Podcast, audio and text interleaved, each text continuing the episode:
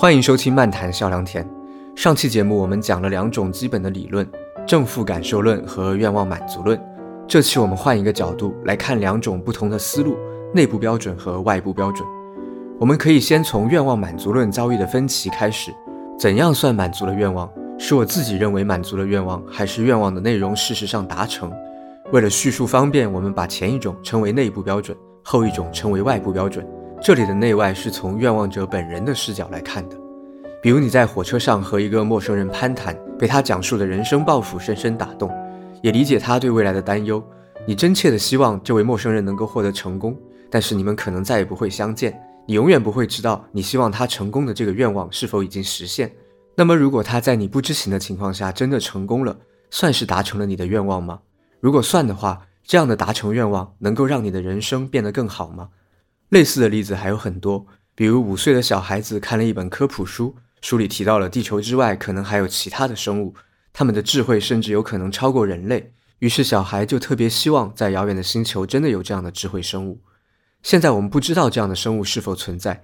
假设此时此刻在我们不知道的情形下真的有这样的智慧生物，这个小孩的愿望算是实现了吗？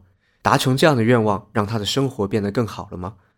这两个例子都是因为距离太远无从知晓。我们再换另一个例子，假设有一位渴望名满天下的画家，生前他默默无闻，但死后的确成了享誉全球的艺术大师，这算是完成了他的愿望吗？死后有没有成名，对他这一生过得好不好来说有影响吗？这三个例子都是愿望实际上已经实现，但本人却不知道。我们还可以反过来设想，本人以为愿望实现了，但其实并没有实现。比如有一位球迷在临终之前特别希望自己喜欢的球队能够赢得一场重要的比赛。这位球迷已经没有办法自己看球了，他只能靠身边的人告诉他比赛的结果。很不幸，他喜欢的球队没有赢得比赛，但是他的亲人朋友选择了善意的欺骗，都告诉他那支球队漂亮的赢得了比赛。球迷心满意足地离开了这个世界。那么在他生命的最后时刻，他的愿望得到满足了吗？对他来说，这样的满足让他的生活变得更好了吗？现在我们按照统一的标准来看待这四个例子。按照外部标准，也就是把不管本人知不知道，只要愿望的内容达成作为判断依据，那么在本人不知情的情况下，偶遇的陌生人获得成功，遥远的星球存在智慧生物，死后成名，都会让愿望者本人过得更好，都会增加他的利益；而在本人不知情的情况下，喜欢的球队输掉了比赛，仍然会损害他的利益。仍然会让他的生活变得更糟糕。反过来，如果按照内部标准，把本人认为愿望达成作为判断依据，那么在本人不知情的情况下，偶遇的陌生人获得成功，遥远的星球存在智慧生物，死后成名，都不会增加他的利益，不会让他过得更好。而误以为自己喜欢的球队赢得了比赛，可以增加他的利益，会让他过得更好。注意，这里说的过得更好，并不是指整个人生有了很大的改变。只要有类似吃到好吃的东西这样一点点的好处，就算是过得更好。现在我们来比较一下这两组从不同标准得出的推论，你认为哪个标准的推论更有道理呢？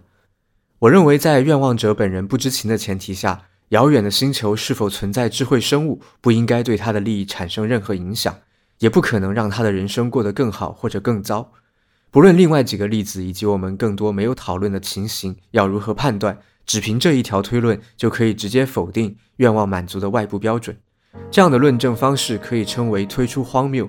简单的说，推出荒谬的过程是我们面对一种观点，乍看之下也不知道它对不对，但是我们可以从这个观点推出其他更容易判断的结论。如果发现某个推论是荒谬的，你接受不了，那你就必须拒绝可以推出这个荒谬结论的观点。换句话说，这样的论证方式把一个容易判断的推论和最初的观点捆绑起来。只要这种捆绑，也就是从原观点推出更容易判断的结论这个过程本身没有问题，那么如果你要拒绝一个观点的推论，就必须要拒绝这个观点本身。如果写成一串句子的论证形式，推出荒谬的结构一般是这样：前提一，如果 P 成立，那么 Q 也成立；前提二，Q 不成立。注意，这里的 Q 不成立，不是一个证明的结论，而是我认为 Q 是荒谬的，我接受不了，并且我觉得你也应该不会接受。如果我们都接受 Q 不成立，那么前提一当中的如果 P 成立的那个 P 就不成立。具体来说，假设我们接受愿望满足论，也就是认可满足愿望能够让愿望者过得更好，能不能将满足愿望的标准设定为不管本人知不知道，只要愿望的内容达成，就算是满足愿望？乍看之下，这个观点可能不容易判断对错。但如果使用这条标准，遥远的星球的确存在智慧生物这个事实，就是满足了小孩的愿望，也就会让这个小孩的人生过得更好。如果你认为这个推论是荒谬的，没有办法接受，那么就必须否定推出这样荒谬结论的前提，也就是否定愿望满足的外部标准。当然，这个推论只是有些荒谬，并不是推出了逻辑矛盾，所以你也可以选择接受这个推论，也就是承认，就算他本人不知道遥远的星球有没有智慧生物存在，智慧生物这个事实也能够让他过得更好。这种接受看起来不太能接受的推论的回应方式，在英语哲学圈一般称为 bite the bullet，字面意思就是咬住子弹。咬子弹未必是硬着头皮不承认错误，也可能是我们的确就应该纠正自己的偏见。这个看上去的错误，实际上并没有问题。比如说，量子力学的发展史上就出现过不少看似荒谬，但其实挑不出错误的结论。如果是这样的情况，我们还要试图说服其他人，为什么这个看上去荒谬的结论其实并不荒谬。我们来看一个否定内部标准的例子：假设一位朋友在临终前交给你一份小说的手稿，他说这是他五年来的心血，他知道自己已经没有办法看到小说出版了。但他不希望这部小说就这样一起随他而去，他希望你能够帮忙发表，让更多的人读到它。你还没有来得及回应，这位朋友就去世了。假设他也没有亲人料理后事，你应不应该尊重他生前最后的愿望？还是说，反正这位朋友已经去世了，一个人的愿望只有在自己感到满足的情况下才有意义。对于死者来说，愿望是否满足已经没有区别了。所以，把手稿出版还是把手稿扔掉，对已经去世的朋友来说都是同样的。那你还有自己的事情要忙，为什么要去帮朋友完成遗愿呢？如果你一直都没有尽自己的努力去出版这部小说，你会觉得自己做了错事吗？我想很多人的道德直觉都会认为应该尊重死者的遗愿。既然你的朋友明确交代过，那你就不应该把他的遗稿扔在一边不管。现在我们来看这样一个论证：前提一是一个不太可能引发争议的公认的事实，一个已经去世的人不可能感受到自己在生前的愿望是否在死后被满足。前提二是内部标准的愿望满足论，也就是只有感受到自己的愿望被满足，才能增加他的利益。这两个前提结合在一起，就可以推出：如果愿望者已经去世，那么他的愿望即使达成了，也不能增加他的利益。然后我们再看前提三，前提三似乎是一个不证自明的道理：如果即使达成了愿望，也不能增加他的利益，那么我们就不需要为了增加他的利益来达成愿望。这三个前提结合在一起，就可以推出我们不需要为了增加死者的利益来达成他的愿望。虽然这个论证的最终结论有一个限制条件，但这句话基本上就是在说遗愿其实是没有什么意义的，达不达成都无所谓。这就违背了大多数人的道德观念。那么，如果我们认为这个结论无法接受，就必须放弃前提一二三之中的至少一个。那我们来回顾一下这三个前提。前提一说的是一个已经去世的人不可能感受到自己生前的愿望是否在死后被满足，这一点应该不太会有争议。前提三说的是，如果即使达成了愿望也不能增加他的利益，那么我们就不需要为了增加他的利益来达成愿望。这个前提三可能有人会有不同的想法。《论语》里就提到孔子的同时代人说他知其不可而为之，这在传统文化里是一种褒奖。但我认为这个前提三没有问题。当一个人知其不可而为之的时候，往往不是为了满足愿望，而是认为只有这样做才是对的，认为从自己的信念出发已经别无选择，就算愿望实现不了也没有关系，他不需要为了达成愿望，他可以只是在坚持原则。那我们如果承认了前提一和前提三，就只剩下前提二，也就是要不要放弃内部标准。如果我们坚持内部标准，就必须接受那个似乎有些违背直觉的推论。也就是我们不需要为了增加死者的利益，或者用大白话说，不需要为了对他好来达成他的遗愿。在放弃内部标准和接受这个有些荒谬的推论之间，这次我选择 bite the bullet。我觉得这条推论可以接受。我认为有必要完成遗愿的原因，的确就不是为了死去的人，而是出于其他的理由。我们为什么会觉得不应该把朋友的遗稿放在一边不管？很大的原因是我们默认了这份遗稿本身的价值。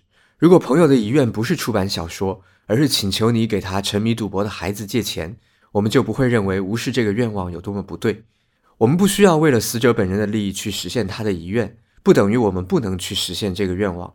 死者的愿望可能也会成为活着的人的愿望。你的朋友留下了一份遗稿，你也很有可能希望他出版。这时候，你去努力完成朋友的遗愿，就不只是为了死者的利益，而是满足自己和其他仍然在世的人的愿望。这是从愿望满足的角度。如果从得到快乐的角度来思考，这部小说的出版也可能会给他的读者带来更多快乐。这些都可以成为我们去实现遗愿的理由。如果达成死者的愿望符合活着的人的利益，那我们就有足够的理由去实现它。但是如果达成死者的愿望会让活着的人的利益受损，那就不必受遗愿的束缚。只考虑活着的人的利益就可以了。我们再回头看一下那个乍看有些荒谬的推论：我们不需要为了增加死者的利益来达成他的愿望。现在我会觉得这句话没什么问题。我们的确不需要。我们再回头看一下画家的例子：画家在去世之后才成名，能不能增加画家本人的利益，让他过得更好？我认为死后成名显然不能让画家本人过得更好。理由很简单。当一个人去世的时候，他这辈子过得好不好就已经确定下来。之后发生的事情可能会影响其他人对他的评价，但不可能超越事情发展的先后顺序，影响死者生前过得好不好这个已经发生的事实。当然，我这完全是站在内部标准来说的。也有人会认为，即使画家不能感受到自己的成功，死后成名仍然增加了他的利益，让画家的一生变得更有价值。这里又可以分成两种观点。一种是外部标准的愿望满足论，认为画家的愿望事实上就是达成了，画家本人知不知道并不重要；另一种是跟画家的愿望都没什么关系，只要画家成名了，无论是在生前还是死后，他的人生意义都能得到提升。后一种其实就是在正负感受论和愿望满足论之外的第三种关于自我利益和人生意义的看法——外部标准论。外部标准论的意思是有一个独立于每个人感受和愿望的清单。符合清单上的标准就是符合自我利益，他不要求本人有正面的感受，也不管本人是否希望追求这些标准，而是完全站在旁观者的角度来判断。外部标准的清单会有无数不同的版本，因为不同的人对利益和人生意义的看法各有不同。常见的标准比如有美德、知识、名誉、创造力、好的亲密关系等等。宗教徒可能还会加上对神的虔诚。甚至这些标准并没有在人们心中形成明确的清单，只不过在需要的时候凭直觉来判断。说到这里，我们就会发现，外部标准有一个致命的缺陷：这些标准缺乏进一步的解释。尤其对一个做哲学的人来说，会觉得停留在这些外部标准不够哲学，他们更像是未经反思的常识。缺乏进一步的解释，并不是一个单纯的理论问题。它很有可能会导致在实际生活中的一部分人对另外一部分人的干涉。假设我是一个虔诚的信徒，我就把敬神列在清单上。但你并不信神，你就不会接受这份清单。如果我们都只是平等相处的普通人，也就是达不成共识，争执一下。但现实社会中存在很多权力不对等的情况，当拥有权力的人按照自己的意愿、自己的价值观制定了评价标准，就很有可能会干涉另一些人自由选择人生的权利。因此，我认为外部标准需要给出进一步的解释：为什么是这些标准符合自我利益，而另外一些就不符合？我认为，其实很多清单上的内容都可以用内部标准来解释，只不过它不是一个单纯的个体利益的问题，而是牵涉到了多个人的利益。具体到画家死后成名的例子来说，为什么我们认为成名的画家实现了更大的人生价值？粗略地说，就是因为画家的作品让更多人获得了好的体验。无论这种好的体验是审美的感受，还是启发思考，或者别的什么，也就是说，我们可以用感受论来解释成名的意义。而如果类似这样的解释是成立的，就说明外部标准清单上的东西并不是价值问题的基础，它们可以由更基础的东西来解释。回顾一下这期节目，我们从几个方面反驳了外部标准，支持了内部标准。这里的内外之别是从感受者或者愿望者本人的视角来区分的。关心本人感受的是内部，关心自身之外的事实则是外部。愿望满足的标准到底是要本人感受到满足，还是愿望的内容事实上达成？我认为解决这个问题有个简便的方式，就是推出荒谬。在愿望者本人不知情的前提下，遥远的星球是否存在智慧生物，不应该对他的利益产生任何影响，不可能让他的人生过得更好或者更糟。既然是这样，外部标准的愿望满足论就站不住脚。如果愿望者本人已经去世，按照内部标准，他的愿望就已经不可能再实现。但是我们似乎普遍认为应该尊重死者的遗愿。如果你认为漠视遗愿是荒谬的，那么就应该一并拒绝愿望满足论的内部标准。在这一次推出荒谬的论证中，我认为可以 bite the bullet。我们的确不需要为了死者的利益去努力实现它。如果这个遗愿值得实现，一定不是为了死者本人，而是为了活着的人。如果实现死者的愿望会损害活着的人的利益，这个遗愿就完全可以放弃。在画家死后成名的例子里，有人会认为死后成名让画家的一生更有价值，这和画家本人的感受还有愿望都没有关系。这种评价标准就是感受论和愿望论之外的第三种看法——外部标准论。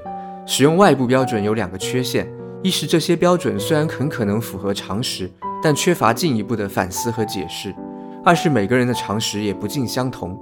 使用外部标准很容易导致一些人对另外一些人的价值选择的干涉。我认为各种外部标准其实也可以用内部标准来进一步解释，它们并不是价值的基础。这两期节目我分别支持了正负感受论和内部标准。下一期节目我会从一个著名的思想实验来讨论他们遭遇的困难。我们下期节目见。